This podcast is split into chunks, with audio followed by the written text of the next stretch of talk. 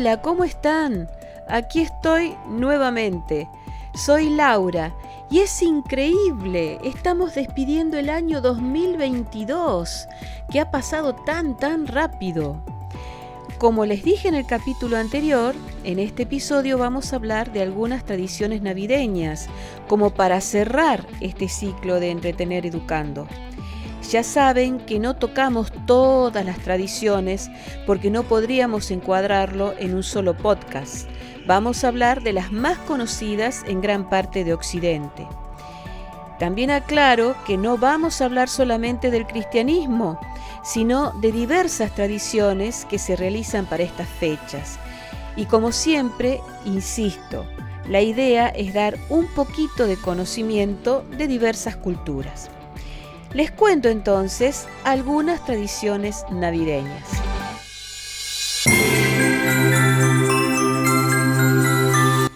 La palabra Navidad es una contracción de natividad que significa natalicio.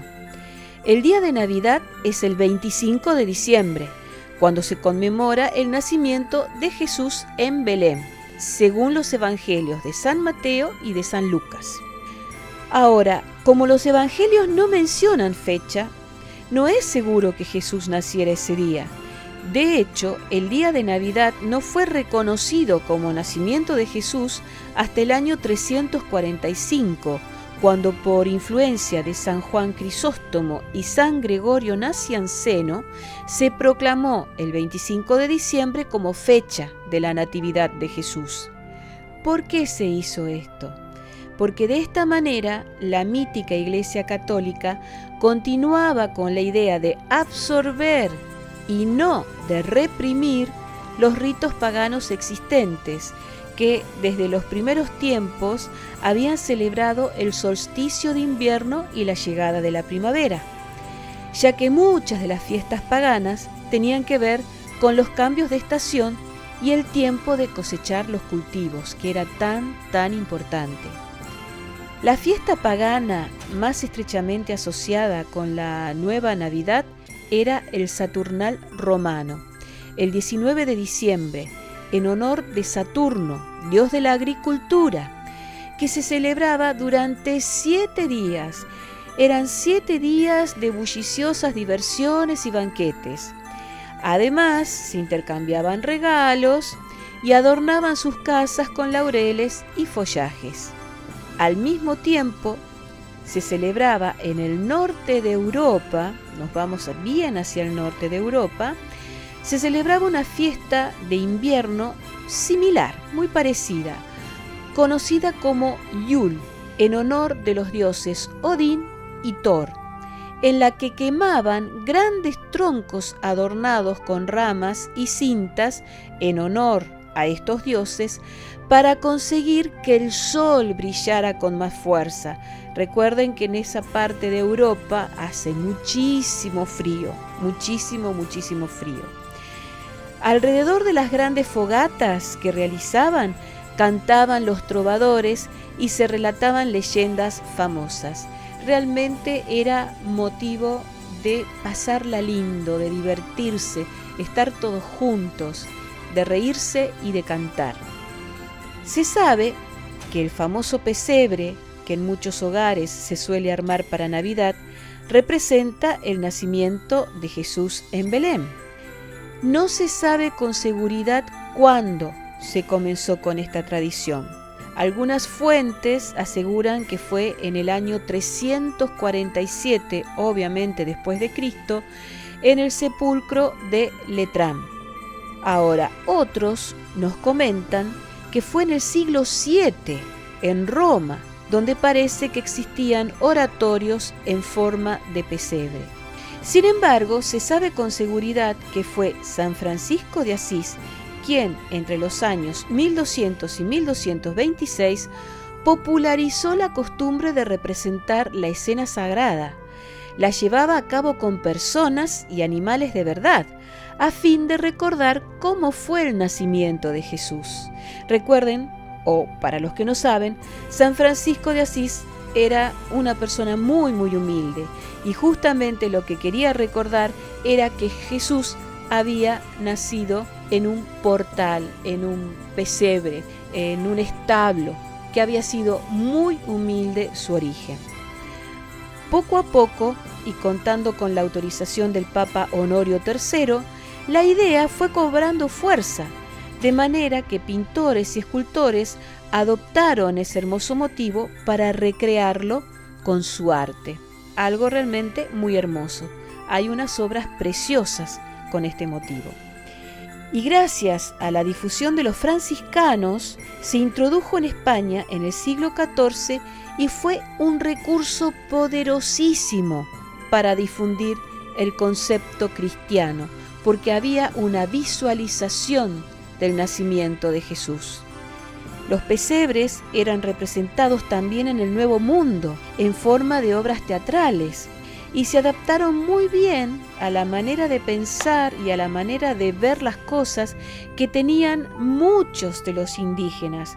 De ahí también que para la evangelización con algunas tribus, con algunas razas de aborígenes, les resultó relativamente fácil. Ahora pasamos a otro tema, al hermoso arbolito de Navidad. Este arbolito es una costumbre que proviene de Alemania y llegó al continente americano durante el siglo XIX. De allí que a veces en zonas calurosas se arman arbolitos nevados que en realidad simulan las heladas noches germanas. Los adornos del arbolito representan los deseos de paz y trabajo para la familia habitante de ese hogar y en muchas puertas de las casas se adorna con una corona de Navidad, ¿verdad? ¿Saben qué simboliza? Simboliza la esperanza. Y durante la cena también en muchas casas se tiene la costumbre de encender velitas, que para los cristianos representa la luz de Cristo que entró en sus vidas. ¿Qué pasa con el delicioso pan dulce? Ese pan dulce que intentamos que nunca falte en la cena navideña. Bueno, proviene de Milán, Italia. ¿Y cómo ocurrió? Ocurrió cuando un duque quería una comida especial para esa noche. Entonces le solicitó a uno de sus cocineros que le haga algo especial.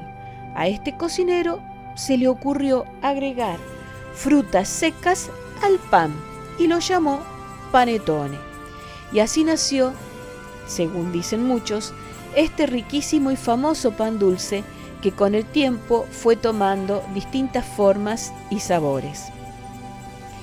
Y ahora pasemos a la agradable figura de Papá Noel o Santa Claus o San Nicolás.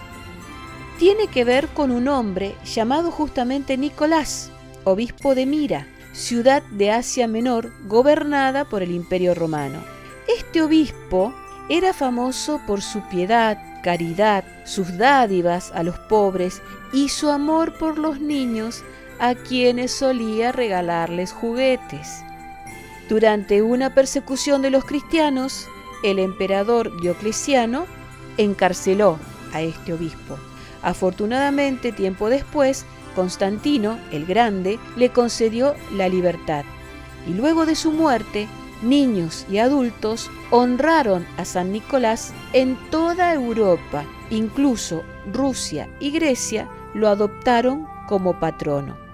Particularmente los marinos y los viajeros se encomendaban a él, ya que decía que conjuraba las tormentas y salvaba las vidas. Las historias, contando la bondad de San Nicolás, dieron la vuelta al mundo gracias a los marinos, pero particularmente muchos dicen que gracias a los marinos holandeses. El 6 de diciembre, día de San Nicolás en Holanda, los niños que se portaban bien recibían regalos de este santo de gran barba blanca. Pero esta historia no termina aquí. Los holandeses que se instalaron en la llamada Nueva Ámsterdam, actual ciudad de Nueva York, llevaron sus tradiciones consigo en donde poco a poco distintos escritores norteamericanos le fueron dando distinta vestimenta. le sacaron la túnica del obispo y le formaron más bien un traje eh, estilo cosaco, como los rusos, y el color obispo, justamente ese color mezcla de bordó con borrabino, lo transformaron en rojo y blanco con un trineo tirado por renos. Pero yo sé que muchos de ustedes conocen que hay otra historia con respecto a la vestimenta de Papá Noel y sus colores, ¿verdad? Al margen de los cambios que pudo haber sufrido como consecuencia de la imaginación de los escritores, que esto sí, obviamente, existió, es verdad, el publicista de una gran productora mundial de bebidas tomó la figura de este importante y querido santo y lo transformó para que represente a esta embotelladora de productos, colocándole sus famosos colores y su encantadora figura, esa figura risueña con esa risa tan especial. Por temas de copyright no puedo decir su nombre, pero seguro que todos saben cuál es la famosa bebida no alcohólica que lleva los colores rojo como predominante y blanco como secundario. Yo les propongo que independientemente de la religión o de la creencia que tenga cada uno, dejemos que este espíritu festivo navideño llene nuestros corazones de bondad y esperanza, ya que ninguna de las dos están de más en nuestras vidas.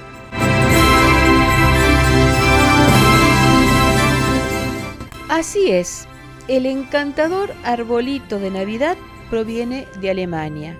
Y podríamos decir que gracias a San Francisco de Asís se ha adquirido la costumbre de armar el pesebre todos los años.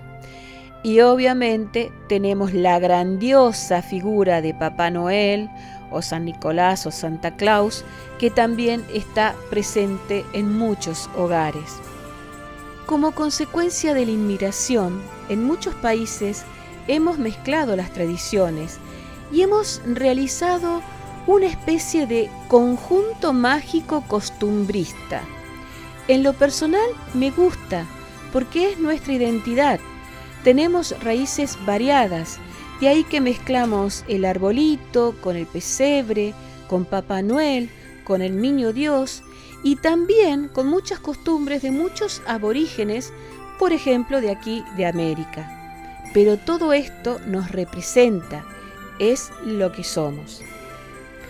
Yo me despido, les propongo que el año que viene nos volvamos a encontrar. Con buena suerte voy a estar nuevamente con Entretener Educando y vamos a seguir descubriendo el mundo de la ciencia, las artes y las tradiciones. Les estoy muy agradecida. Sé que tengo un grupo humano de oyentes que es muy fiel, que me sigue, que incluso eh, promociona Entretener Educando. Entretener Educando ha crecido este año con respecto al año pasado y lo lindo, lo que me gusta, es que muchos de los podcasts que realicé el año pasado lo están escuchando este año, es decir, se está sumando gente y me gusta porque se queda, se queda con Entretener Educando y tengo oyentes eh, fieles realmente, muy fieles. Estoy muy contenta, pero por sobre todas las cosas muy, muy agradecida. Yo me despido, recuerden que soy Laura, los espero nuevamente el próximo año. Nuevamente, gracias por todo, muchísimas gracias y les deseo muchísima suerte absolutamente a todos. Chao.